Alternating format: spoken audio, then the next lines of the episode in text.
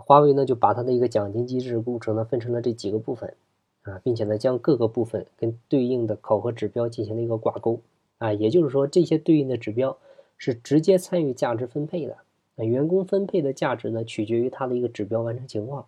这样呢既实现了规模增长，又实现了有效增长啊。你比如为了提高人均毛利，那华为呢首先把毛利分成了六个包啊，就奖金包啊六个包。研发费用包、市场产品管理费用包、技术支持费用包、销售费用包、管理支撑费用包，还有一个公司战略投入费用包。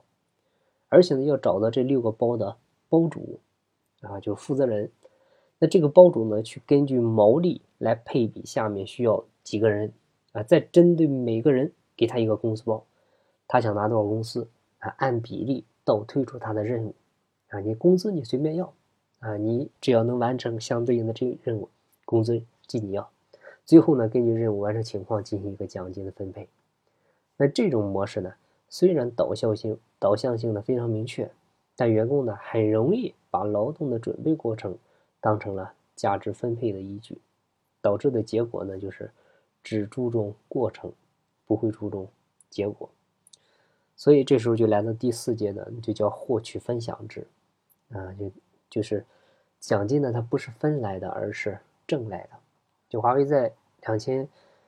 嗯一一年的时候呢，对于虚拟受限股、保核配股这些做的这些方面的弊端呢，进行了一个深入讨论。最后呢，提出了这个获取分享制。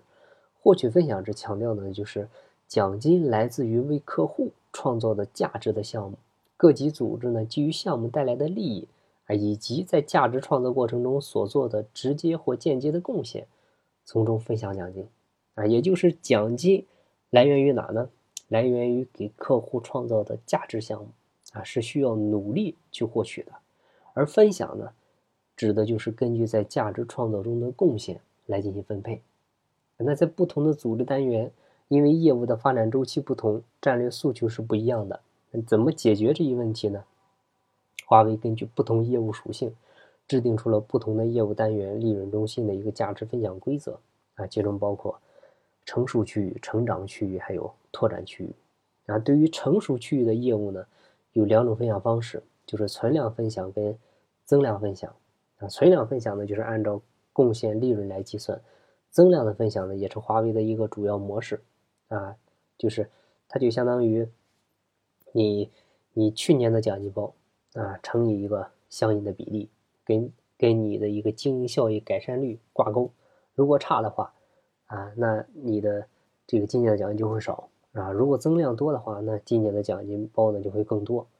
对于成长区的业务呢，它的奖金主要是跟业务增长挂钩啊。但是呢，华为引进了熔断机制啊，就是当这个奖金超过预算金额的两倍的时候，超出的部分呢就不再计算了。对于拓展区域的业务呢。华为呢会给予一个有限期的保护期的机制，这么一个这个呃方式。举个例子，就假如你从成熟区域调去新拓展区域，啊，你的薪酬对应的奖金是一百万，那么你调过去两年内是以一百万为起点，当然了，可能会增加一点点考核系数。如果说这个业绩啊超出了预期，那这部分呢也会有相应的奖励。那这样做的好处就是鼓励大家。离开成熟区域去拓展新区域，因为成熟市场呢基本上是饱和的，新市场的市场空间呢是无限大的。那通过获取分享制呢，它也是体现了华为对于价值分配机制有了一些深刻的认识，同时呢也让华为的奋斗者们看到了新的希望啊。尽管呢说呢它也是带来了一些不小的负面影响，但是对于那个阶段的华为啊可以说是意义深刻的。那接下来呢，华为还做了一个，就我们通常说的这个 TUP 啊，TUP 分配，TUP 啥意思呢？它的它的英文全称就是 Time Unit Plan，它直译呢就叫时间单位计划啊，你可以简单的理解为奖励期权计划啊，它属于一个现金奖励的递延分配啊，相当于是预先我授予你一个获取收益的权利，但是你的收益呢需要在未来 N 年中逐步去兑现。然后而且一定程度上呢，跟业绩也是挂钩的。就 T O P 呢，它本质上也是一种特殊的奖金，呃，授予的时候呢不需要花钱购买，但是呢又跟股权挂钩，而且呢可以获取一个增值性收益啊。具体 TOP 是它的一个实际情况怎么是怎么做的，我们下期再接着聊。